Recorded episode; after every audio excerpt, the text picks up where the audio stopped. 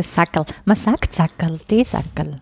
Teesackerl. Das sollten vielleicht äh, wir als Frage an, an die HörerInnen. Ah, Hast du das stellen. noch nicht gestellt? Ich dachte, das ist so deine Standardfrage, die du stellst. nein, aber ich kann es aufnehmen. Der Teebeutel. Wie sagt man Teebeutel im Dialekt? Teebeutel. Klingt das authentisch? Ich finde schon. Nehmen wir schon auf? Geht schon los. Wirklich? Ja? Ach so.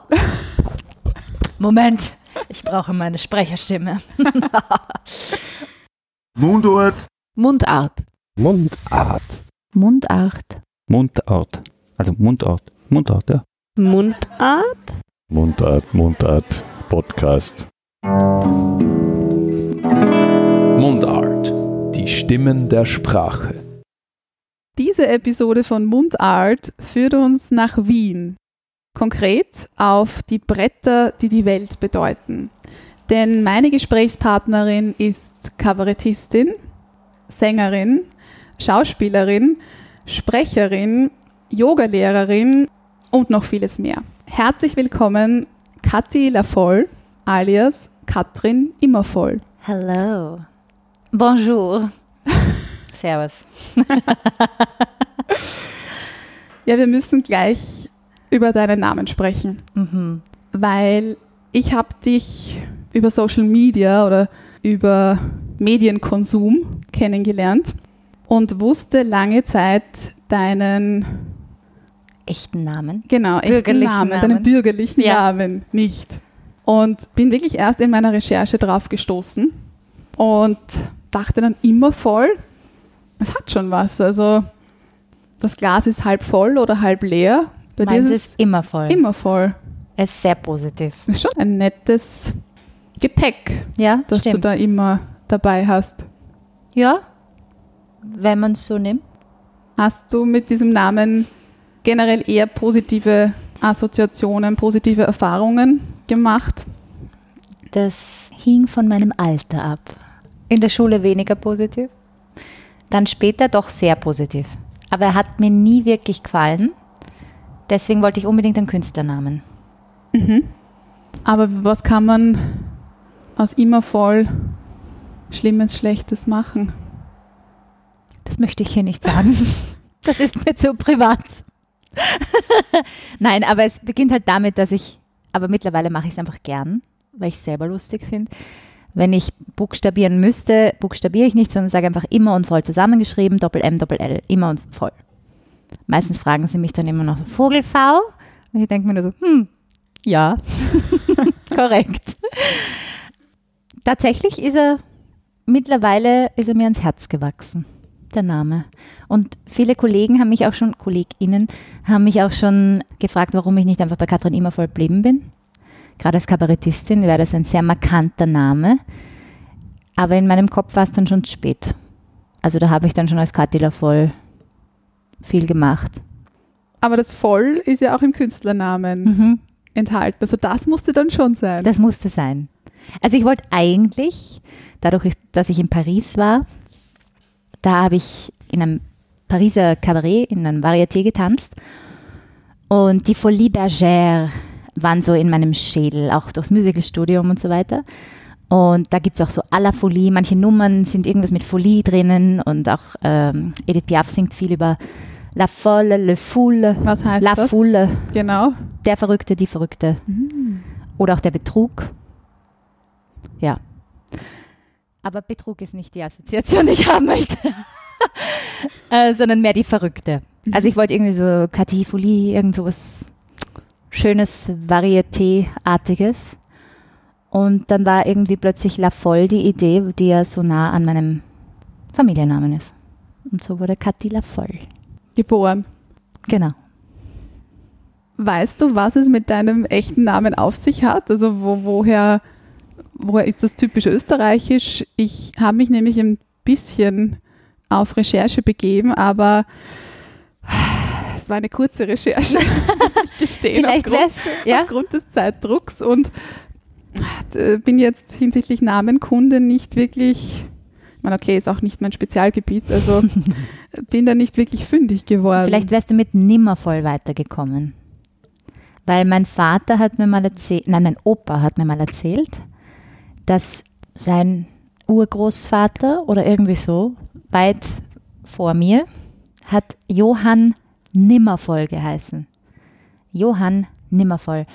Und irgendwann in der Schlampigkeit des Dialekts und der Niederschrift wurde daraus Johann Immervoll. Und irgendwann wurde nur noch Immervoll aufgeschrieben und seitdem ist es Immervoll. Ob es stimmt, weiß ich nicht, Mhm. aber das hat mir mein Opa erzählt. Mhm. Also vielleicht findest du mit Nimmervoll mehr. Ich glaube aber, es ist tatsächlich ein sehr österreichischer, in Niederösterreich verwurzelter Name. I think. Mhm. Weil ich habe mich dann so ein bisschen gefragt, ist es irgendwie ein rhetorisches Stilmittel? Also ich habe dann so ein bisschen gedacht, so wie weißer Schimmel, Pleonasmus oder Mhm. sowas tautologisches wie nie und nimmer, Mhm. Angst und Bange, Ach so. nimmer voll. Oh, das ist aber, das bringt das auf Nimmervoll, ein, auf ein intellektuelles Niveau. Ja, und, und das, das hat mich dann sehr beschäftigt, aber ich bin nicht wirklich zu einer, zu einer Erkenntnis gekommen, weil eine Tautologie, die beschreibt ja einen Sachverhalt mit gleichen Wörtern, Mhm. also wie nie und nimmer, mhm. Angst und Bange. Ja, Mir ist das Angst ist gleich, und Bange. genau, das ist gleichzusetzen, Angst und Bange. Und nie und nimmer ist ja auch irgendwie so eine Verstärkung, Genau. oder? Aber in deinem Fall immer voll. Na, Na, das passt, passt eigentlich gar nicht. Weißer Schimmel passt auch nicht. Ein Pleonasmus im Sinne von ähm, überflüssig, das Adjektiv weiß, wenn man vom Schimmel spricht. Weil Schimmel Das kenne ich ist nicht. immer weiß. Schimmel ist doch gar nicht immer weiß. Gibt es nicht auch so grünen Schimmel, blauen Schimmel? Das, das Pferd. Das ist ein kleines Detail, Aber- das du nicht gesagt hast. Oh, das stimmt. Oh. Schimmel. Schimmel hat sehr viele Facetten, da hast du recht. Und sehr viele Farben. Ich habe schon Regenbogenfarben gesehen und denke mir, warum nur weiß? Der weiße Schimmel. Der weiße Schimmel. Aber das ist es auch nicht. Immer voll. Mich, mich, mich beschäftigt das so. Also, und ich habe keine, keine Lösung. Das ist Ich, das. ich werde meinen Vater nochmal fragen, ob er mir was sagen kann. Bitte.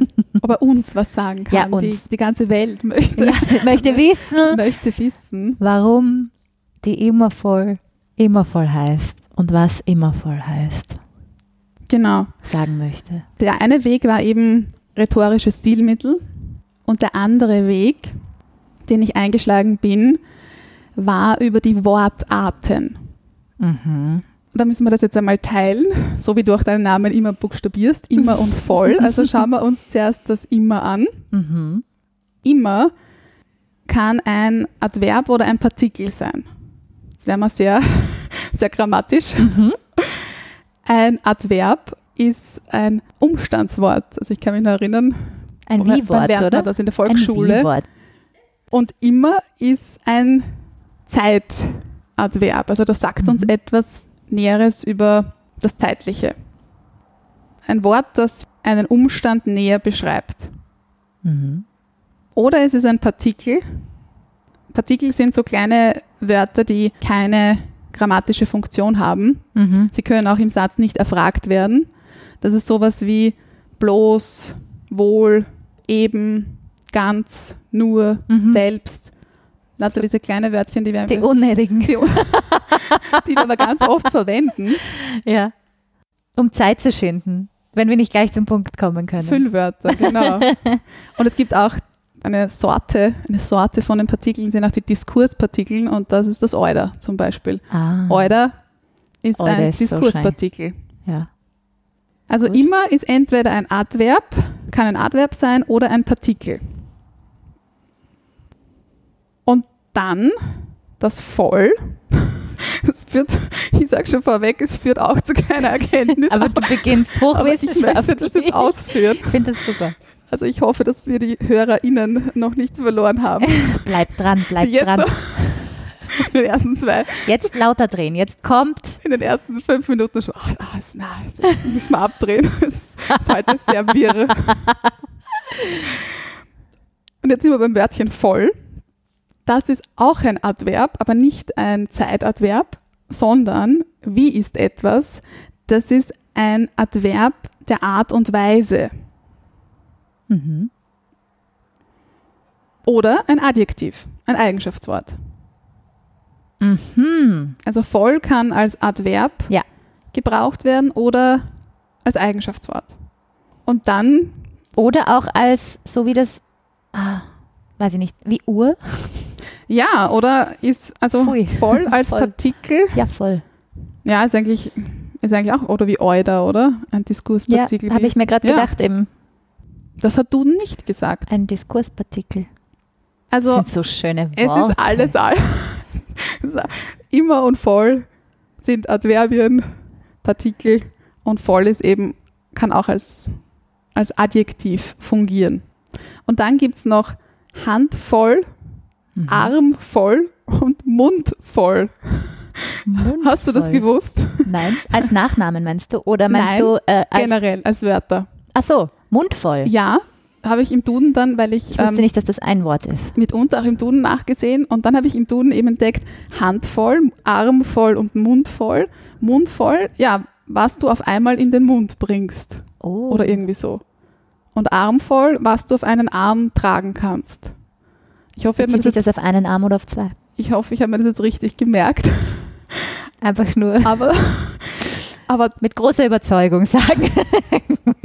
aber das sind Wörter, also handvoll, armvoll. Na, eine Handvoll hat man schon. Eine Handvoll, ja. Eine Handvoll, da kommt, ach so, na, Aber- ich wollte gerade ein Backbeispiel machen, aber eine Handvoll tust selten irgendwo rein. Das ist eher die Messerspitze oder die Prise. Aber eben, wann sagt man Eine Handvoll, doch, das habe ich schon mal Eine gehört. Eine Handvoll, eine Handvoll Reis. eine Handvoll Liebe? Eine Handvoll Liebe. Ich Eine nicht. Handvoll, ich habe das irgendwo gehört, erst in, in, kur in kürzester Vergangenheit. Das ist kein schönes Deutsch, was ich gerade gesagt habe. Das war grammatikalisch inkorrekt. Nein, gut. Ähm, Das klingt literarisch. ah, wirklich?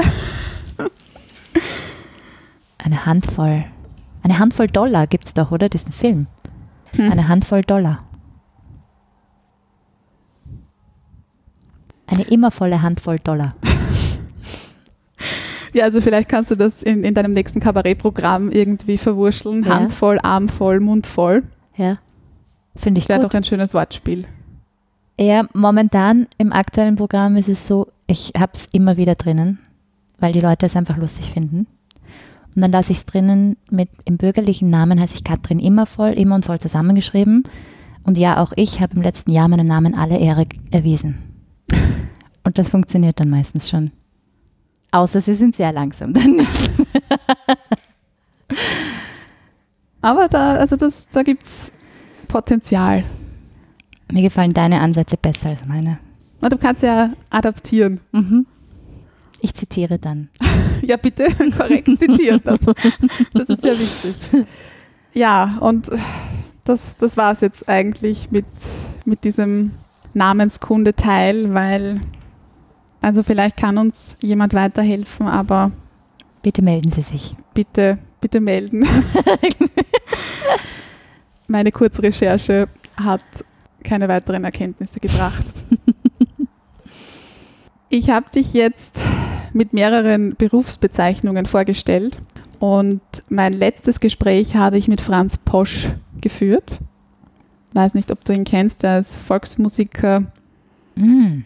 Moderator, ehemaliger Musik- und Sportlehrer, hat auch promoviert im Bereich Musikpädagogik, also hat auch ganz, ganz viele berufliche Lebenswelten. Und ich habe ihn gefragt, was denn seine liebste berufliche Lebenswelt ist. Und für ihn war es ganz klar die Musik, die kam chronologisch in seinem Leben zuerst und das ist die Nummer eins Leidenschaft.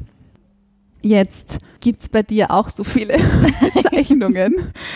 Und jetzt stelle ich die Frage auch dir, welche generell deine liebste berufliche Lebenswelt ist und dann auch welch, oder vielleicht unterscheidet sich ja das, welche aktuell deine liebste berufliche Lebenswelt ist. Also meine liebste Lebenswelt, berufliche, ist die Bühne. Das ist mir ganz, ganz klar. Die ist meine große Liebe. In unterschiedlicher Form. Am liebsten kabarettistisch in Kombination mit Gesang, mit Musik. Mhm. Das ist mein allerliebstes. Und war das immer schon so? Nein, das Kabarett spiele ich auch erst seit 2015 offiziell. 2014 habe ich mal so die ersten Versuche gemacht, meine eigenen Texte auf der Bühne zu spielen. Also davor gab es ja auch schon andere Bühne in Form von Tanz, Gesang, Operette, Musical, ähm, auch viel ohne Wort, weil ich sehr generell ein sehr körperlicher Mensch bin und auch sehr viel mit dem Körper ausdrücke und auch ausdrücken wollte und konnte. Ähm, Pantomime oder? nein, für eine- Tanz. Tanz, Entschuldigung. Einfach So Tanz. Ähm, Als Ausdrucksform. Tanz als Ausdrucksform, genau. Und der ja auch eine Geschichte vermitteln kann. Mhm. Aber lustigerweise, wie ich diesen Tanz dann en suite ausgeführt habe, ähm, zwölfmal die Woche, so jeden Abend zwei Shows, dann ist mir bewusst geworden, das ist mir zu wenig Sprache, zu wenig. Ich möchte meinen Mund aufmachen auf der Bühne. Du hast dich ausgetanzt. Ich habe mich nicht ausgetanzt, ich tanze immer noch gern, aber habe auch realisiert, dass ich ein bisschen mehr Geld verdiene, wenn ich meinen Mund auf der Bühne aus, aufmache. Sowohl gesanglich als auch äh, sprachlich, halt durch die Ausbildung einfach am Konservatorium. Und es macht mir mehr Spaß und tut auch weniger weh. Also Körperliche Anstrengung. körperliche Anstrengung ist es, es ist auch körperlich Mhm. anstrengend, aber es ist eine ganz, ganz andere Anstrengung als Tanz. Bleiben wir noch ein bisschen bei deinen Sprachen Mhm. und verschiedenen Sprechweisen. Und zwar bist du ja als Kabarettistin sehr schlagfertig, sehr spontan. Und deswegen Oh je, was kommt jetzt? Im Idealfall bin ich das, ja. habe ich nur darauf gewartet, dass ich, dass ich mal das mit einem Gast ausüben kann. Gibt es jetzt ein Spiel? Mm, Spiel ist, glaube ich, zu, zu viel, zu viel versprochen. Aber es ist eine sehr kreative Visualisierung deines sprachlichen Repertoires. Mhm. Und zwar bitte ich dich im ersten Schritt, genau, wir machen das zweigeteilt, dann ist es einfacher. Vielleicht nur ein kurzer Hinweis, warum mir das jetzt auch einfällt, äh, weil ich gerade Materialien für die Kinderuni erstellt habe. Mhm. Und da kommt der Sprachenbaum vor. Und deswegen hatte ich das immer noch so im Hinterkopf und dachte mir, ach, das ist schön. Und ja, deswegen möchte ich das gern mit dir visualisieren, jetzt Bilder im Kopf entstehen Ich lassen. brauche eine Tafel. bin ich der Baum? Nein. Okay, ja, ich bin bereit. Visualisieren, das habe ich verstanden. Gut. Genau, und wir starten, auch vom Yoga bekannt, mit den Wurzeln. Mhm. Was sind deine sprachlichen Wurzeln? Heißt meine Eltern und Großeltern? Was für dich da reinspielt? Also ohne jegliche Vorgaben, was du jetzt, du visualisierst den Baum, deinen Baum, Mhm. kannst doch überlegen, wie schaut der aus? Was ist das für ein Baum? Ist das ein, eine Tanne? Ist das eine Weide? Eine Trauerweide. Oder Aber ähm, Trauerweiden sind wunderschön. Du willst, okay, du willst was nach oben wachsendes, nichts hängendes. Nein, was du. Einen Kirschbaum. Wow, Kirschblüten. Dein Baum. Also du kannst jetzt mal kurz in dich gehen. Ähm, was für ein Baum? Aber mein Geburtsbaum ist die Linde, sagt der. Baumkreis am Kobenzl. Ah, Was ist deiner? keine Ahnung. Ähm, gut. Soll mal von der Linde ausgehen? Gehen wir die, aber die Linde. Okay, sie ist nicht so wahnsinnig speziell, aber nehmen wir die Linde. Nehmen wir die Linde. Gerlinde, Gelinde. Ge Gerlinde, die Linde, Linde. Was sind deine sprachlichen Wurzeln? Das ist jetzt so eine interessante Frage, weil ich habe mich extra noch mal damit befasst, wo kommen meine Großeltern her? Und dann denke ich mir jetzt eigentlich beeinflussen mich die jetzt nicht so wahnsinnig sprachlich, vor allem nicht meine Urgroßeltern. weil ich die nicht mitbekommen habe. Die Frage ist, ob sich in der Sprache meiner Eltern widerspiegelt. Also ich mache das jetzt einfach so, wie ich mir das gedacht habe. Ähm, wir visualisieren ja hier zu zweit. Das heißt, von meiner mütterlichen Seite gehen wir runter in den Süden, ins Südburgenland, nach Gössing. Mhm. Und da hat sich urgroßelterlicherseits Kroatien mit Ungarn vermischt. Und die haben auch noch Ungarisch und Kroatisch gesprochen, auch noch mit meiner Oma. Allerdings meine Oma nicht mehr mit meiner Mutter. Meine Mutter war hingegen sehr viel im Sommer bei denen im, im Burgenland in Gössing und äh, hat da sehr wohl ein bisschen was mitbekommen. Ich weiß auch noch, meine Tante hat ein bisschen Ungarisch sprechen können. Ich glaube, das war der Großvater. Mhm. Ja. Und dann geht es auch rauf ins Böhmische, väterlicherseits, nach Nikolsburg. Da ist meine Großmutter aufgewachsen, Wo ist das genau? äh, ziemlich kurz nach der Grenze, Mhm. also Tschechien. Verwechsel ich jetzt hier nichts? Na doch, Tschechien.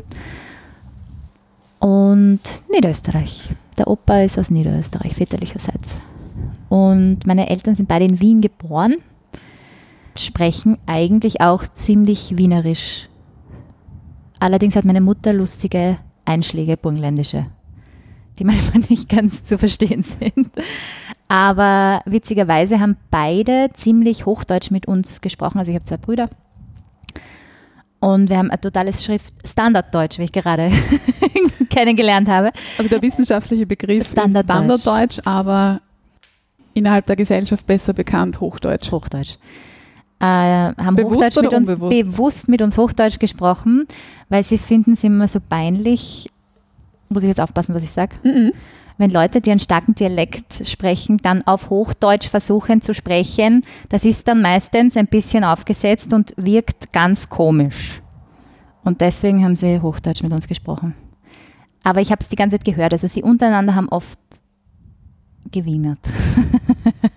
Und was, also wann waren dann deine ersten Berührungspunkte so richtig mit dem Wiener Dialekt? Mit dem Wiener Dialekt, mm, Schulzeit.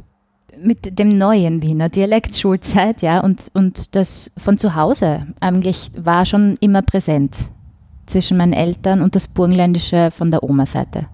Die war auch noch sehr präsent. Und ja, lustigerweise auch in der Schule, in der Volksschule war es doch auch ziemlich Hochdeutsch. Volksschule warst du im fünften In der Bezirk? Piaristenvolksschule, genau. Aber auch damals waren wir schon eine ziemliche Multikulti-Klasse, so wie es auch heute schönerweise ist. Und ja, das war einfach ein saloppes Hochdeutsch, ein schlampertes Hochdeutsch. Mit ein bisschen Eudi und Euda. Ich habe eine Zeit lang Eudi gesagt. Und mein Bruder hat dann zu mir gesagt, Kathi, hör auf mit diesem Eudi und Euda, das sagen nur Proleten. Und dann habe ich es mir abgewöhnt. Und lustigerweise, erst dann so in den letzten zehn Jahren habe ich bewusst wieder so einen, einen Kanal für das Euda gefunden, der so befreiend ist. ja, In allen Lebenslagen. in viel, ja, allen. Ja, kann man durchaus sagen, in allen. Sagen das deine Eltern auch? Euda? Nein. Nein. Das, Dann doch eine Generationensache. Ja, also es ist, das ist ja doch eher was Derberes. Also gerade wenn, ich finde, wenn man junge Leute Euda sagen hört, dann ist das eher was Normales, durchaus Alltägliches. Und wenn ich jetzt meine Eltern, na, die würden so ein Hm. Herrst, oder? Herst So, wenn man, wenn man irgendwie sich, sich ärgert Na, das oder sagen die fluchen. nicht. Nein, das sagen nicht. Das ist ein Trottel. so was. Von meinem Papa könnte ich, der ist, der ist da noch ein bisschen derber unterwegs, wenn er schimpft. Dann wäre das wahrscheinlich ein Wappler. Wappler. Wappler. Das ist ein Wappler. Oder ein Arschloch. Warum sind wir jetzt beim, beim Fluchen angekommen? Nein, es ist so schön. Ja, genau. Also ich würde sagen, das sind so meine Wurzeln. Deine Wurzeln. Mhm. Und dann gehen wir jetzt den Stamm empor, Oh Gott. Die Rinde, die mehreren Schichten. die Jahresringe. Die Jahre, genau, nein. Wir, äh, wir gehen jetzt nicht einzelne Jahre durch, keine Sorge. Aber der Stamm führt uns zu den Ästen und zu den Blättern. Und da sind wir jetzt bei den Sprachen und verschiedenen Sprechweisen, die aktuell dein Leben bestimmen. Was du aktiv selbst sprichst, aber auch was, also es geht jetzt nicht nur um Kompetenz, was kann ich, Mhm. sondern was höre ich, was schaue ich, was lese Ah, okay. ich, Ah, was singe ich. Also wirklich möglichst breit zu denken. okay. Ich lese meistens auf Deutsch und wenn es manche Texte nicht auf Deutsch gibt, auf Englisch. Ich mag auch gern äh, geschriebenen Dialekt lesen. Das finde ich immer eine spezielle Herausforderung. Ähm, was das zum Beispiel Filmschauen angeht, mag ich generell Original Version. Obwohl ich selber gern als Sprecherin arbeite, mag ich die Synchronsprecher selten. Oder die Sprecher, gegen die habe ich nichts, aber oft sind, also ich mag das nicht, wenn sich die Lippen anders bewegen als das, was ich höre. Das ist demnach meistens Englisch oder Französisch. Auch mal so eine skandinavische Serie im Original gehört und auf Deutsch die Untertitel dazu oder Englisch. Ah, da fällt mir der Film Parasite ein. Hast du den gesehen? Mhm. Ui, war der japanisch? Ich glaube, er war japanisch. Oh je, jetzt sage ich sicher was Falsches. Aber der war original, im Originalton und äh, mit englischen Untertiteln. Das war irgendwie spannend. Aber auch das funktioniert irgendwie dann, Hm. dass man der Geschichte gut folgen kann und alles wahrnimmt oder glaubt, alles wahrzunehmen. Absichtlich schaue ich öfter wieder mal so französische Serien, damit ich mein Französisch ein bisschen aufbessere, weil so lange war ich leider nicht in Paris, dass ich die Sprache noch immer so gut könnte. Und in der Schule gelernt. In der Schule gelernt, dann in Paris gewesen und festgestellt, dass ich scheinbar nichts gelernt habe. Aber das ist auch ein Phänomen von Paris. Ähm, die PariserInnen sprechen sehr schnell, verdrehen Wortteile. Und das hat mich am Anfang extrem verwirrt. Aber ich habe dann lustigerweise eine Belgierin als äh, Kollegin gehabt und die hat angefangen mit mir ganz langsam Französisch zu sprechen. Und ich habe dafür mit ihr Englisch gesprochen, damit, also wir haben immer abgewechselt, damit sie ihr Englisch verbessert und ich konnte so mein Französisch von Grund auf ein bisschen verbessern und dann ging es schon viel besser, auch im Alltag. Ich habe auch eine französische Freundin hier und lustigerweise haben wir früher immer Französisch miteinander parliert, aber jetzt spricht sie so gut Deutsch, dass ich dann meistens switche auf Deutsch. Deutsch. Genau. Habe ich diese Frage gut beantwortet oder fehlt noch eine Perspektive? Hören, sehen, Musik. Musik. Ich liebe Französisch. Ich liebe Wienerisch, wienerische Musik. Ähm, Wienerisch ist für dich Wiener Dialekt oder nicht unbedingt? Äh, das ist die Frage jetzt, was man genau unter dem Wiener Dialekt bezeichnet. Definitionssache. Was ist deine? Aber ich würde mal sagen, ja, Wiener Dialekt, weil der hat ja einfach viele Facetten. Mm, da höre ich jetzt gerade der Nino aus Wien, Ernst Molden, äh, Wiener Blond. Ich liebe die fünf Achterl in Ehrenheiß. Dialekt-Rap. Na, aber ich war nie so eine Rap-Liebhaberin, muss ich gestehen. Das war mir immer ein bisschen zu hart, obwohl es spannend ist, Mhm. natürlich textlich. Aber da hatte ich, wenn eher, den Zugang zum Englischen und da habe ich eigentlich kein Wort verstanden, weil es mir zu schnell war. Ähm und spannend finde ich auch, wenn ich in Österreich unterwegs bin, was, oder auch in Deutschland, was für von der Bühnensituation jetzt gesehen, was für äh, sprachliche Phänomene gibt es dort, die Sie verstehen? Oder ist es wirklich Bahnhof, wenn ich dieses oder jenes Wort sage? Mhm. Beispiel. Ich meine, ich war nur in Bayern erst im, im Herbst und habe extra noch vorher gefragt, kennt ihr das und das? Aber ich weiß jetzt nicht einmal mehr, was es war. Was das Trutschel? Mhm. oder den Grant generell, Mhm. ob der Grant an sich als Wort auf Verständnis stößt oder nicht. Und was Pipi-Fan? Da habe ich nämlich ein Lied drüber geschrieben. Aber das ist, es hat in, sowieso in Bayern funktioniert das, glaube ich, sowieso alles. Also Je weiter wir in den Ja. Norden kommen. ja, habe ich leider noch nicht so wirklich probiert. Oder auch so Formulierungen wie, es geht sich nicht aus. Ja, genau. Schauen wir mal. Ja, es geht sich nicht aus, es geht gar nicht in Deutschland, gell? Ja. Voll. Voll. Schauen wir mal. Voll. Voll. Du hast voll Voll. gerade als Diskurspartikel verwendet. Diskurspartikel. Ich Ja, glaube, Diskurspartikel sind zum Zeitschinden da. Oder bekräftigen. Genau, sie, sie schwächen eine Aussage ab oder verstärken sie. Ha. Und das ist auch emotional geladen, so wie das Euder. Kannst Mhm. sagen, voll, Voll. voll. Oder Uhr. Genau. Uhr finde ich ja auch richtig gut. Also du kannst mit Partikeln auch Gefühle ausdrücken. Ja. Mm. Ich glaube, ich werde etwas über diese Partikel schreiben. Ein Partikel-Rap. Finde ich gut, finde ich gut. also wir sind jetzt Sind Bei wir schon bei den Linde. Blättern? Ja, wir sind bei den Blättern. Du hast sie jetzt schon gefüllt. Aber wir haben eigentlich den Baumstamm auslassen und die Äst. Egal. Egal. Was, was jetzt noch möglich ist, sind Wölkchen, Wolken, die du mit Sprachen und Sprechweisen, wie soll ich sagen, etikettieren darfst, die dich interessieren, die du, du hast es jetzt teilweise schon erwähnt, die du spannend findest, die du vielleicht in Zukunft mal lernen möchtest. Also welche Sprache oder kann auch sein Jugendsprache ähm, oder irgendein bestimmtes. Ich wollte gerade ähm, noch ergänzen, eigentlich Vokabular. grundsätzlich Anglizismen fließen sehr viel, je nachdem mit welchen meiner Freunde, Freundinnen ich spreche, fließen da mal mehr, mal weniger ein. Und genauso auch, wenn ich länger in Deutschland unterwegs bin, werde ich tatsächlich zur Deutschen.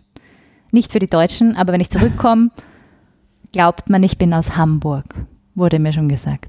Wie klingt das dann? Ich weiß nicht, aber es ist wirklich schönes Hochdeutsch. Sehr, sehr charakterloses Hochdeutsch.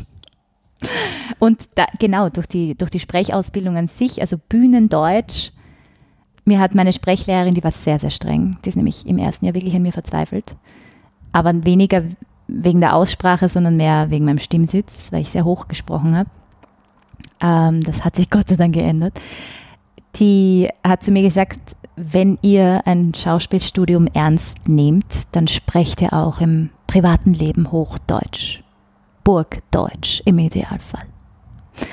Und das habe ich dann auch so betrieben, damit ich das besser lerne Mhm. und damit es äh, flüssiger wird. Das Lustige ist, wie ich dann angefangen habe mit Kabarett, hat mir mein lieber Kollege gesagt, hey du, du bist doch aus Wien, magst nicht ein bisschen Wienerisches reinbringen? Ich hatte nur so eine kleine Rolle, die dann Wienerisch gesprochen hat, aber das hat es mir tatsächlich auch erleichtert, ein bisschen more relatable zu sein, was wir immer sein wollen, wir Kabarettisten oder versuchen zu sein. Weil es ja nicht ganz so echt klingt, wenn man wirklich nur Burgtheater, Bühnendeutsch spricht. Also ein, ein sprachliches Chamäleon. Oh, das gefällt mir. Du bist sehr anpassungsfähig. Ja, lustigerweise steht auf meiner Website künstlerisches Chamäleon. Ich meine, habe nur ich geschrieben, aber ich mag diesen, ich mag diesen Ausdruck sehr gern.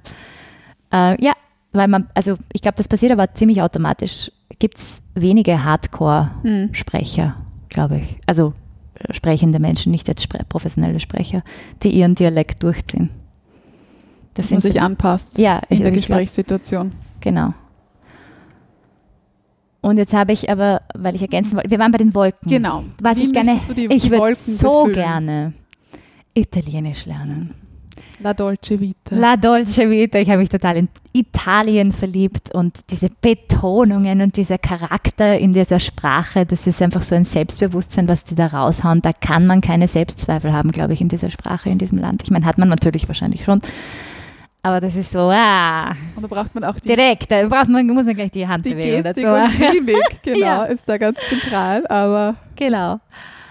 Und auch mein Französisch wieder mehr pflegen. Und lustigerweise, Spanisch wäre sogar in der Familie möglich, dass ich es lerne. Nämlich mein Bruder ist verheiratet mit einer Kolumbianerin. Die spricht gleich ganz viele Sprachen, mittlerweile auch ganz gut Deutsch. Und die sprechen miteinander, mit den Kindern spricht sie Spanisch, mit ihm spricht sie Englisch. Und die Kinder können alles, so ziemlich. Wow. Deutsch, Englisch, Spanisch. Also beim Kleinsten ist das Englisch natürlich noch nicht so präsent, aber Und sie leben in Wien. Leben in Wien, ja. Genau. Und das, äh, da wollte ich tatsächlich, also das kolumbianische Spanisch, das klingt nochmal schöner, finde ich persönlich, als das spanische Spanisch, weil es dieses F nicht hat, sondern das ist nicht gracias, sondern das ist gracias. Mhm. Und es ist so ein bisschen, das plätschert so vor sich hin. Das ist wie so ein Bach. Und das wollte ich eigentlich lernen, habe auch angefangen, bei ihr Unterricht zu nehmen. Und dann habe ich Dann wieder, kam die Pandemie. Nein, das ist schon viel länger her, lustigerweise. ähm, und dann habe ich aber nicht so Feuer gefangen, Mhm. leider. Aber vielleicht doch Italienisch. Ja, also Italienisch. mm. Mit Essen beginnen und Ja. dann zur Sprache. Ich denke gerade an diese Büffelmozzarella-Pizza. Mhm. Ja, Ja, das ist also ich sehr schön. Du hast den Baum mit, mit Leben gefüllt, mit Mhm. deinen Erfahrungen gefüllt. Und jetzt kommt der Twist, der Plot-Twist. Wenn du jetzt aus dem Sprachenbaum einen Sprachenzoo machst ja. und dir drei Tiere rauspickst, drei Tiere, die charakteristisch für drei deiner Sprachen bzw. Sprechweisen stehen. Warum auch immer habe ich sofort eine Giraffe im Kopf. Du hast so gesagt und ich habe an Giraffe gedacht. Aber ich weiß nicht ganz, was die Giraffe ist. Ist es das sprachliche Ziel, was ganz weit oben liegt? Dass ich versuche, dieser Wolke ein bisschen näher zu kommen, indem ich meinen Hals ganz weit nach oben strecke? Für welche Sprache oder Sprechweise steht dieses Tier? Vielleicht fürs Italienisch. Obwohl es Mhm. vom Tier her gar nicht nach Italien passt. Aber auch in Italien gibt es Giraffen im Zoo. Im Tiergarten. Ich möchte tatsächlich auch mein, mein Wienerisch mehr kultivieren. Also, was ich auch mache, wenn ich Songs schreibe, lasse ich mich sehr viel inspirieren von meinen Eltern. Und ich schreibe und frage dann, Mama, gibt es nicht ein super Wort für? Und sage zehn Worte und sie sagt dann, Waukerl. ich denke mir, aha, okay, weiß ich nicht, ob ich das jetzt nehme, aber finde ich interessant. Und dann fange ich an zu recherchieren und habe so ein Wienerisch-Wörterbuch. Also ja, mein Wienerisch. Mhm. Und das wäre so mehr zu den Wurzeln. Das heißt, wir brauchen ein Tier, was da unten ist. Ähm, vielleicht so ein, ein Maulwurf.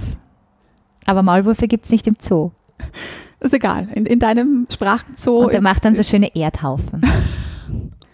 Ein Erdhaufen mit ganz unterschiedlichen Vokabeln, die mir vorher gar nicht bewusst waren, dass sie da waren. Ja, Mhm. das ein schönes. Bild. Ein schönes Bild. Gut. Und dann eine Katze. Vielleicht eine Wildkatze. Einen Panther. Wolltest du das eigentlich so detailliert? Ja, ja, unbedingt. Du schaust unbedingt. so. Na, ich Mhm. ich stelle stell mir den Zoo gerade vor, bildlich. Okay. Okay, Also wir und haben die Giraffe, den, Mhm. den Maulwurf und jetzt wäre noch der, der, der schwarze Panther, weil ich habe ein Faible für schwarze Tiere, warum auch immer, ich mag schwarze Tiere. Und der Panther hat auch so, ist das der Panther oder der Puma, der so Leopardenflecken hat in seinem schwarzen Fell? Ist dir das mal aufgefallen? Ist mir im Tiergarten aufgefallen mal. Bin da nicht so oft. Fand ich sehr schön. Weil Leopard wäre jetzt total, ja, sie mag Animal Print. Ähm, standardisierte Hipsterfrau mit ihrer Leoparden. Ich glaube, das ist eine Gepardenhose, weil die Leoparden haben die Löcher, Geparden haben Punkte. Man sieht es dann am Ich Foto. bin Wir müssen so schauen, ein dass die, Klischee. dass die Hose aufs Ich Foto werde kommt. mein Bein nach oben strecken, neben meinen Kopf. Du kannst das als Yoga-Lehrerin. Das geht. Ähm, Ich kann den Fuß hinter den, bist du gut gedehnt? ja, Das hinter, ist zwar auch ein Klischee, das ja ich jetzt natürlich, bedie- also ja, absolut. reproduziert habe, aber ich weiß es und deswegen habe ich es gesagt. Du weißt, dass ich gut gedehnt bin Ja. oder dass man als Yogalehrerin gut gedehnt ist? Ich weiß, dass du als Yoga-Lehrerin das kannst, weil, weil du auf meinem Instagram-Profil Genau. Ähm, Der Panther. Du musst Der dem Panther, ich noch muss was Panther noch- zuweisen. ja, also das ist so eine Wildkatze steht für etwas Sinnliches und ich würde gern noch mehr Sinnliches in der Alltagssprache finden, Mhm. die ich dann in neue Songs bringe. Sinnliches. Sinnlich, ja. Weil ich, ich habe so eine Vision von einem Klang, die braucht ein bisschen, aber vielleicht ist es auch nur eine Betonungssache. Ähm, In der deutschen Sprache? Deutsch, Deutsch. Wienerisch. Ich schreibe auf Wienerisch. Das heißt, wir haben den Maulwurf, der schon fürs Der, Wienerisch oh je, steht. das Wienerisch ist sehr präsent, gell? Das, nein, nein, ist völlig okay, aber der Aber- Panther, Panther wäre wär jetzt Steht eigentlich Fas- Französische, aber, aber für eine Facette des Sinnlichen, das, das das auch im Wienerischen aufkommen sagen soll. wir in mehreren Sprachen. Mhm. Man könnte ja diese Sinnliche. Sinnlichkeit äh, in, aus mehreren Sprachen rausholen. Das wäre ja auch eine schöne Mischkulanz. Mhm. Also ich verstehe, was du meinst, aber es ist noch nicht ganz so greifbar. Sinnlichkeit im Sinne von, Sinnliche Worte. Was sind sinnliche Worte? prosodisch. Also, weil du, oh ja, du sagst es ja Klang. Also, Vom schon, Klang, ja, Mhm. vom Klang. Ich finde, Charme ist zum Beispiel ein sinnliches Wort. Charisma, Charisma. Schnitzel. Noch nicht. Aber ein Gordon Bleu. Nein. Nein. Aber ja, es gibt so Charmant. schöne Worte. Du hast auch vorher so ein schönes Wort äh, verwendet. Repertoire. Oh ja, Repertoire. Also das Also sind lauter alles Franz- französische, ja. Worte, französische Worte. Hm. Aber das sind dann eher so weiche, Ja, weich. weicher Klang. Weich. Und das ist ja auch eher im Dialekt. Also zum Beispiel Spompanadeln. Spompanadel, Ramasore. Das ähm, ist, der Dialekt ist durchaus weicher. Und alle R-Endungen sind ja auch was Weiches. Und ist zwar jetzt nicht für jeden sinnlich, aber ich finde es irgendwie ein bisschen sinnlich, ein Kipferl zu essen. Und zu sagen. Und ein Croissant. Na, das Kipferl, das ist noch schöner. Aber das Croissant ist natürlich auch hübsch. Makronen statt Macaron. Makronen. Aber es ist sehr hochdeutsch. Vielleicht ist es auch ein Blödsinn mit dem Panther. Weiß nein, nein, das passt, das passt sehr gut. Es ist dein Zoo. Du darfst Okay, alles tun. Reichen drei Tiere? Ja, Okay. du kannst gern dann zu Hause noch weitere Tiere hinzufügen. Aber mich hast du mit drei Tieren äh, sehr zufriedengestellt. Gut. Ich danke dir für, für dieses Gedankenexperiment. War ein schönes. Der Maulwurf, also ich werde noch an, dem, an den Maulwurf denken. Wenn sie da so graben und die Erde dann so raufschießt aus dem Loch raus und dann auf diesem Erdhaufen landet. Und das wird dann so ein, Ein Wortsalat. Wortschatz. Ein Wortschatz. ein Wortschatz. Ein Schatz. Schatz ist eigentlich auch sehr sinnlich. Obwohl ich nicht gern Schatzi genannt werde. Und Schatzell auch nicht. Sondern nur deinen Künstlernamen. Also in professionellen Dingen sowieso. Kommen wir zur, zur Bühne. Furios, dein Mhm. aktuelles Kabarettprogramm. Was ist Furios? Also ich zitiere pure Liebe, Wiener Lied, zelebrierter Wahnsinn. Es wird wild, es wird ekstatisch, es wird furios. Das habe ich gut geschrieben. Erzeugt ganz viele Bilder im Kopf. Man, also man möchte das schon erleben. Was, was erlebt man denn, wenn man ins Theater geht? Konkret ins Theater am Alsergrund. Dort. Theater am dort Alsergrund, muss man genau. hin. Ähm, was erlebt man da? Wiener Lied heißt, es wird auch gesungen. Genau. Ich habe erstmals eigens geschriebene Songs. Also geschrieben habe ich sie schon immer selber, aber bisher waren sie immer nur Coverversionen. Und diesmal sind sie von der Pike an entstanden. Erstmal mit einem Pianisten und mir und dann habe ich das Ganze übernommen, weil ich mich selber begleiten wollte mit Ukulele. Und daraus ist dann auch noch ein ei- ganz eigenes entstanden. Also Wiener Lied mit hawaiianischen Ukulele-Klängen. Neue Interpretation. auch eine praktikable Lösung, weil die Ukulele so schön klein ist zum Transportieren. Aber sie ist einfach ein lustiges Instrument. Und der Inhalt an sich ist eine Ode an das Hipstertum, an die Generation Y, die versucht, die Welt zu retten, aber täglich und kläglich daran scheitert. Thema wie Klimaschutz, Entschleunigung, Überforderung in der Gesellschaft, Befreiung, Tabubruch, sexuelle Befreiung, Ecstatic Dance und die Wiener Gemütlichkeit, die uns davor bewahrt, zu viel zu tun. Und auf der Bühne wechselst du zwischen Hochdeutsch, Standarddeutsch und dem Dialekt hin und her. Also das sind mehr oder weniger fließende Übergänge und teilweise ganz bewusste, harte, Harte. Cutswechsel, genau, ähm, um damit eine bestimmte Wirkung zu erzielen. Ja, genau. Was sind die drei Funktionen in deinen Bühnenprogrammen, wenn du das jetzt analysierst, warum du in diesen Parts in den Dialekt switcht? Also oft ist es ganz einfach, weil ich in eine Rolle switch. Die spricht einfach auf eine ganz gewisse Art und Weise und hat eine ganz gewisse Sprachherkunft. und oft ergibt sich auch, also an sich ist es äh, Hochdeutsch mit Wienerisch, was ich rede, so wie ich jetzt auch rede. Also es ist sehr, so wie ich mich auch im Alltag sprachlich bewege, aber dann doch natürlich eine überzeichnetere Version, eine deutlichere, klarere, ähm, größere Variante davon. Und das Schöne ist ja im Kabarett, es gibt keine vierte Wand wie im Theater. Das heißt, ich gehe, also ich bin im Austausch mit dem Publikum, im Idealfall. Manchmal, wenn sie zu scheu sind, dann passiert das äh, weniger, aber irgendwo kitzel ich es dann doch raus. Und wenn dann manchmal manche Bemerkungen kommen, manchmal reicht auch nur ein Wort, dann hänge ich mich gern mal auf dieses, an dieses Wort dran. Und im schönsten Fall war es irgendein schönes Dialektwort und ich kann darauf ein bisschen sprachlich rumreiten und ziehe das wahrscheinlich auch noch unbewusst weiter. Mhm. Ja, also schon bewusst, aber vor allem auch spontan. Mhm.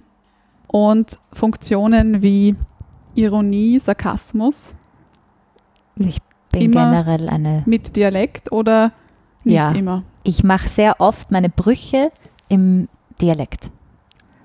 Also gerade wenn ich eine These aufstelle, dann breche ich sie gerne mit Wienerisch. Das ist das, was ich auch, das ist oft so mein, mein Papa auf meiner Schulter, der seinen Kommentar dazu abgibt. Und das macht sehr lustig, weil der einfach seine Deutlichkeit hat im Wienerischen und ja, ja, ist eh klar, was man damit gemeint hat.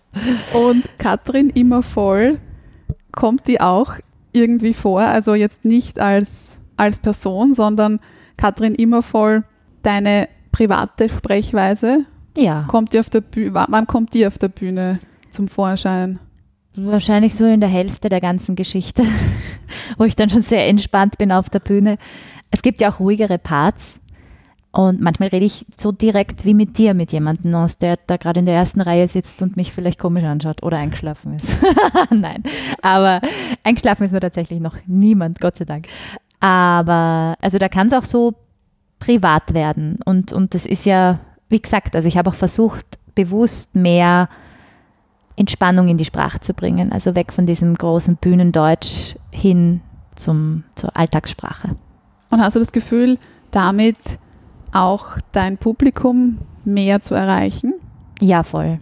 Also das Wienerische habe ich schon absichtlich als Bruch auch am Anfang verwendet. Aber es ist einfach, ja, more relatable. Also man kann sich damit besser identifizieren als Zuschauer. Und das wollen wir. Meistens. Also ich kenne wenige, die es nicht wollen.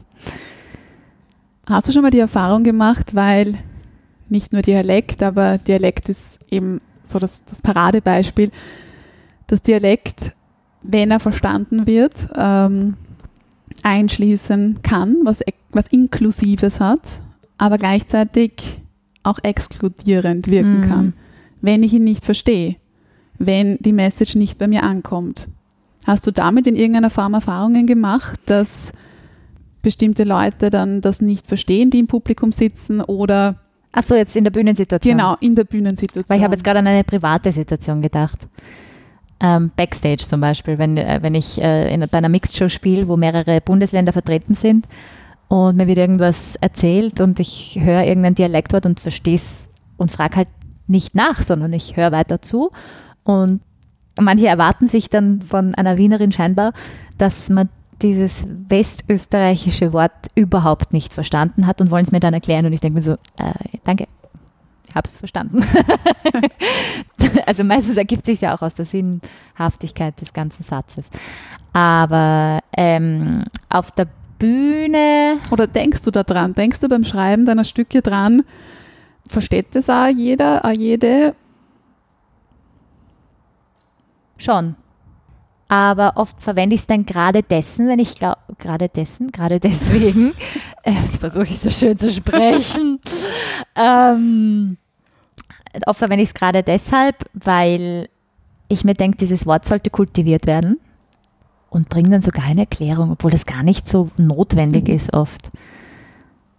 Weiß ich nicht, da habe ich nur so ein Secondhand-Holz-Pyjama erwähnt. Ich habe über Nachhaltigkeit gesprochen oder spreche über Nachhaltigkeit in Furios und meine Liebe zu Secondhand und dass Sec- Secondhand ja so eine gute Alternative ist, um seinem Konsumwahn nachzukommen, aber kein schlechtes Gewissen dabei haben zu müssen.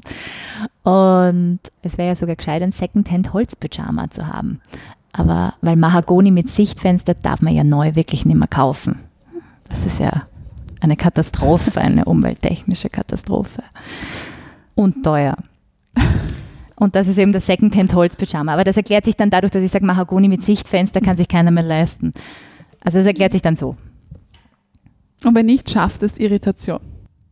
Ich glaube, dass oft der Text so schnell ist, dass nicht jeder drauf hängen bleibt.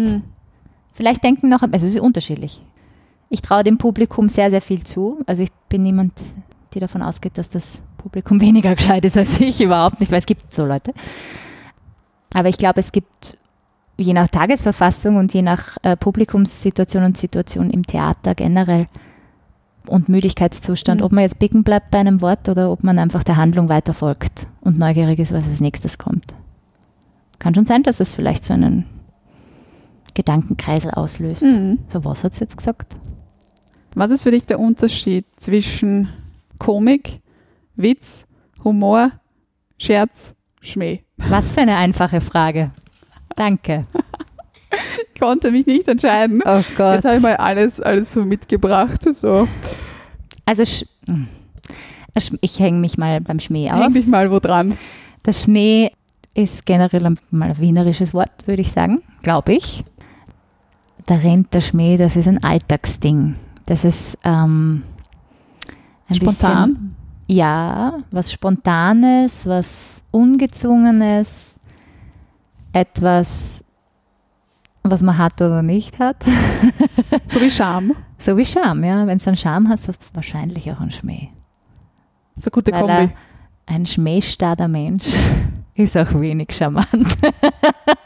Schmähstadt musst du jetzt erklären. Schmähstart, wenn man einfach gar keinen, ha, jetzt wollte ich sagen, gar keinen Humor hat. da wären wir gleich beim nächsten. Reicht dir das zum Schmäh? Ja, Humor.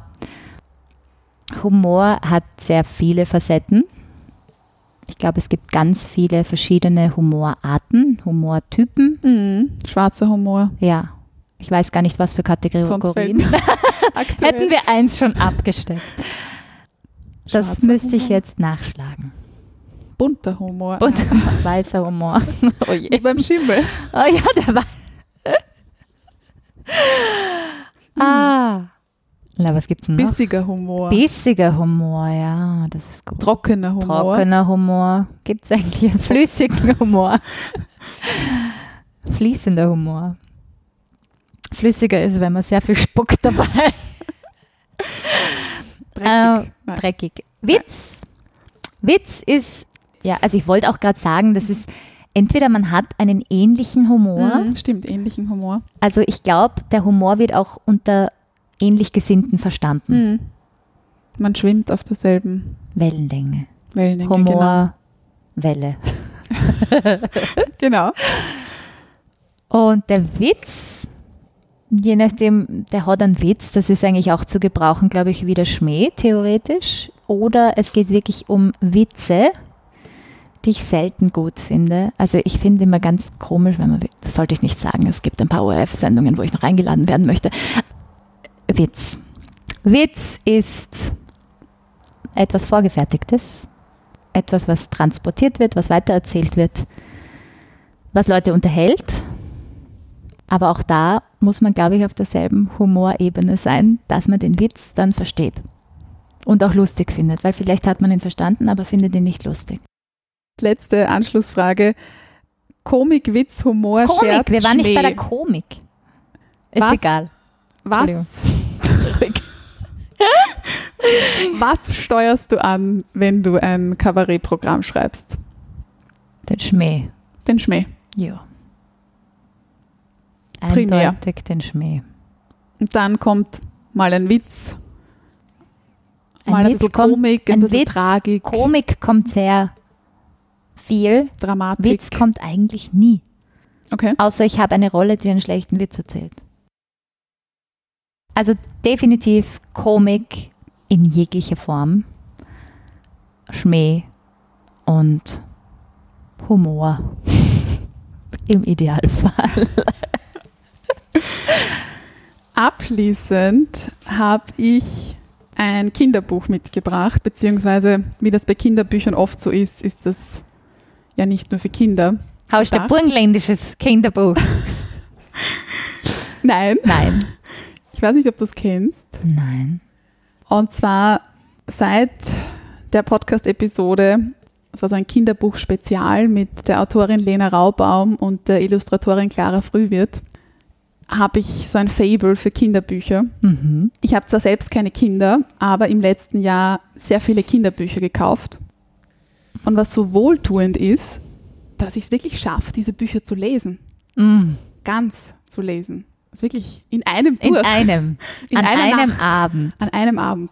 Das ist wirklich ein sehr Oh, das ist aber wirklich eine Befreiendes gute Idee. Gefühl. Die dicken Seiten, die Genau. große Schrift. Es gibt aber Schöne unterschiedliche. Kinderbücher mit mehr Text, mit weniger Text. Ja. Also da gibt es auch Variation. Ich habe für dich heute mitgebracht ein Buch von Heike Faller und Valerio Vidali. Schau, da haben wir einen italienischen Illustrator. Mhm. Und das Buch heißt 100, was du im Leben lernen wirst. Ist schon in der achten Auflage 2020. Ich liebe das Cover. Vielleicht magst du es beschreiben für die HörerInnen. Es sind ganz viele unterschiedliche Menschen in unterschiedlichen Positionen, alle aber in Bewegung. Und sie haben zwar keine Gesichter, aber man hat das Gefühl, sie haben alle ein Lächeln im Gesicht. Oh, das hätte ich jetzt nicht so schön beschreiben können. Und in dem Buch hat die Autorin mit ganz unterschiedlichen Menschen gesprochen, unterschiedlichen Alters. Und sie hat allen dieselbe Frage gestellt. Was haben sie im Leben gelernt? Mhm. Das Buch ist sozusagen nach Lebensjahren strukturiert, aufsteigend. Und du musst uns jetzt nicht dein Lebensalter verraten, aber du Das kann kannst, ich ruhig verraten. du kannst dein Lebensalter suchen Mhm. und dann vorlesen, Oh. was da steht. Es gibt fast jedes Lebensalter. Manchmal muss man dann nach vorblättern, weil es einen Zusammenhang zum letzten Wenn hat. ich jetzt Schauen aber wir mal. Ähm, hm. Jetzt bin ich in einem Lebensalter heute und im März bin ich in einem ganz anderen Lebensalter. Was nehme ich denn jetzt? Ui. Das ist das jetzige. Das ist das jetzige. Ich kann ja beide vorlesen. Ich glaube, die gehören zusammen, oder? Nein. Nein, glaube ich nicht, aber sie passen irgendwie. Wann im März? Das passt sogar Wann sehr gut zusammen. Wann hast du Geburtstag? Am 20. März. Hm. Du musst dich nicht entscheiden. Äh, ich lese einfach beide vor, weil ich finde es gerade grandios, wie die zusammenpassen. Oder? Mhm. Stört das dein Konzept? Nein. Also nach dem heutigen Lebensalter steht hier Also nach dem Lebens, also heutig im Sinne Ach von so, der heute. Aufnahme. von der Aufnahme Genau, wann wir die Aufnahme Genau. gemacht haben. steht hier. Soll ich die Zahlen nennen? Ich habe kein Problem damit. Wie du magst. 34. Du bist jetzt erwachsen. Uh. Und dann steht bei 35. Oder vielleicht doch nicht. Das finde ich herrlich. Mir gefällt 35 besser als 34 scheinbar. Oder werden es lauter motivierende Sprüche, je älter man wird? Du darfst noch nicht schauen, was, was dann kommt. Entschuldigung. das ist sehr schön. So in diesem Lebensjahrzehnt, in dem du dich gerade befindest, Mhm. wie hat sich so in den letzten Jahren dein, dein Blick auf die Welt verändert? Mhm. Natürlich ist diese Pandemie auch seit, seit zwei Jahren und natürlich Ah, nicht nur die Pandemie. Ich habe angefangen, Zusammenhänge besser zu verstehen. mehr hinaus zu zoomen. Ja, mehr über den Tellerrand zu schauen, generell mehr aus meiner Bubble zu schauen, weil ich war schon sehr, sehr, sehr in meiner Welt, Bühnenwelt. Aber wer ist das nicht? In seiner, ihrer eigenen Bubble. Ja, ja, aber ich glaube, gerade auch wenn man Kabarett spielt, ist man fast dazu gezwungen, über den Tellerrand zu schauen und auch politische Zusammenhänge zu verstehen oder gesellschaftliche Entwicklungen wahrzunehmen auf einer auf unterschiedlichen Ebenen. Also das auf jeden Fall. Ich habe angefangen, auch mehr mich zu informieren, mehr zu recherchieren. Mir kommt vor, ich bin ein bisschen neugieriger geworden und Kindlicher. kurioser. Also ja, ja, Kindliche ja, genau, kindlicher, Neugier. neugieriger und aber auch wissend, wo ich die Information, die ich gerne hätte, jetzt herbekomme. Mhm. Und das macht es eigentlich ziemlich gut. Das heißt, dein, dein jetziges Stück heißt Furios und das nächste heißt dann Kurios. Kurios. Bin gespannt, ob ich das nochmal so äh, mache, dass ich hier gleich ein Adjektiv verwende. Jetzt habe ich nachle nach äh, nachdenken müssen. Nachlernen. Ich möchte schließen mit einem Zitat aus dem Kinderbuch oder aus dem Buch. Ich habe gesagt, es ist nicht nur ein Kinderbuch. Und zwar am Schluss in dem Nachwort oder Vorwort, also in dem Fall ist es ist ein, ein Nachwort, weil es steht hinten, aber das ist eigentlich Nachwort und Vorwort, steht der Satz, mit Lebenserfahrungen gibt es allerdings ein Problem. Sie klingen hohl, solange man sie nicht mit Erfahrung füllen kann. Hm. Was ist deine Lebenserfahrung, die du jetzt noch abschließend mit uns teilen möchtest? Hui. Das ist eine große Frage. Was ist meine Lebenserfahrung, Oder ein die Teil. ich teilen möchte? Deiner bisherigen Lebenserfahrung. Das, was ich sagen möchte, klingt sehr abgedroschen. Aber tatsächlich schwirrt mir das äh, Wort Empathie so sehr im Kopf herum. Das ist auch eines der Schlussworte vom Furios-Programm. Dass, wenn wir versuchen, aus unserem gedanklichen Egozentrum herauszutreten und uns empathisch gegenüberstehen, dann könnten wir verstehen, dass die anderen ja auch nur ein Teil von uns sind und dass es die anderen gar nicht gibt, sondern wir eins sind. Nachgefragt. Der Mundart Word Rap.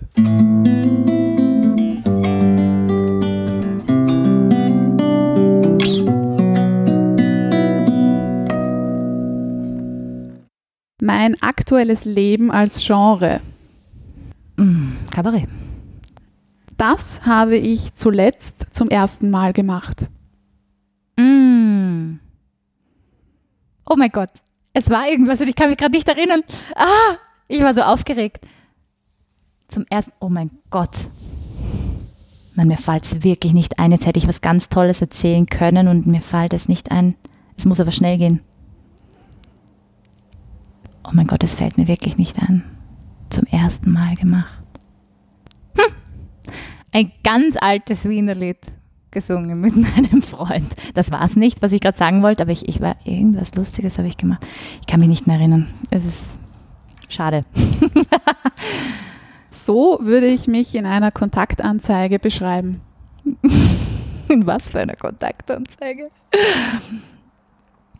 Groß, schlank und skrupellos. Keine Ahnung. Lustig. Mein sprachliches Markenzeichen. Mm, mein Sprach, die, diese Fragen kann man nicht schnell beantworten. Äh, mein sprachliches Markenzeichen. Ich habe nicht gesagt schnell, ich habe nur du hast gesagt gesagt kurz. schnell, oder? Ah, kurz. Oh, okay. Keine Füllworte. Mein sprachliches Markenzeichen. Weiß ich nicht. Ein Wort? Oder Es kann die Verwendung bestimmter Diskurspartikel sein. ich sag Euder zu selten. Aber tatsächlich ist es, glaube ich, immer wieder die Mischkulanz an Sprachen unterschiedlichen. Sprachen, die sich dann in meinem wienerischen Standarddeutsch wiederfinden. Mein Lieblingsritual. Baden. Ich bin Schmähstart, wenn. Ein Mansplainer vor mir sitzt. Blöderweise. Aber das ist ja auch die Charakteristik des Mansplainers, dass man nichts sagen kann. Also wenn dir ein Mann die Welt erklärt. Richtig. Und vom Hundertsten ins Tausendste kommt und ich denke mir, komm doch einfach zum Punkt, halt deine Goschen und lass mich jetzt reden. Heißt nicht, dass das alle Männer tun. Eine mündliche Liebeserklärung, ich liebe dich, sage ich auf Hochdeutsch, Standarddeutsch oder im Dialekt. Hochdeutsch. Warum? Weil ich lieb dich nicht so stark klingt für mich wie ich liebe dich. Warum? Vielleicht bin ich geprägt durch die Filme. Ich weiß es nicht. Äh, ich liebe dich, weil es ist ja auch dieses hab, Ich hab dich lieb, hat für mich eine viel kindlichere, naivere Liebe als ich liebe dich. Also bis ich das sage, dauert sehr lang.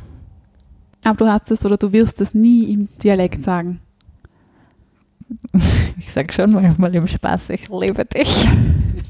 Ist eine Meidlinger. Ich liebe dich, ja. Weil auch über die Liebe rede ich gern so, weil es einfach lustiger klingt. Aber ist dann Ähm, nicht so ernst gemeint. ist dann nicht so ernst. Ja, doch. Schon ernst gemeint, aber im Sinne von ich liebe dich, sage ich ich liebe dich. Und ich bin gerade dankbar für. Es hört sich an, als würden wir eine Yogastunde haben. Wir schließen mit, mit einem Asana. Die Hände sind vom Herzen gefalten. Ich bin dankbar für diesen absolut erfrischenden Austausch heute. Dafür, dass du mich eingeladen hast. Namaste. Namaste. Danke.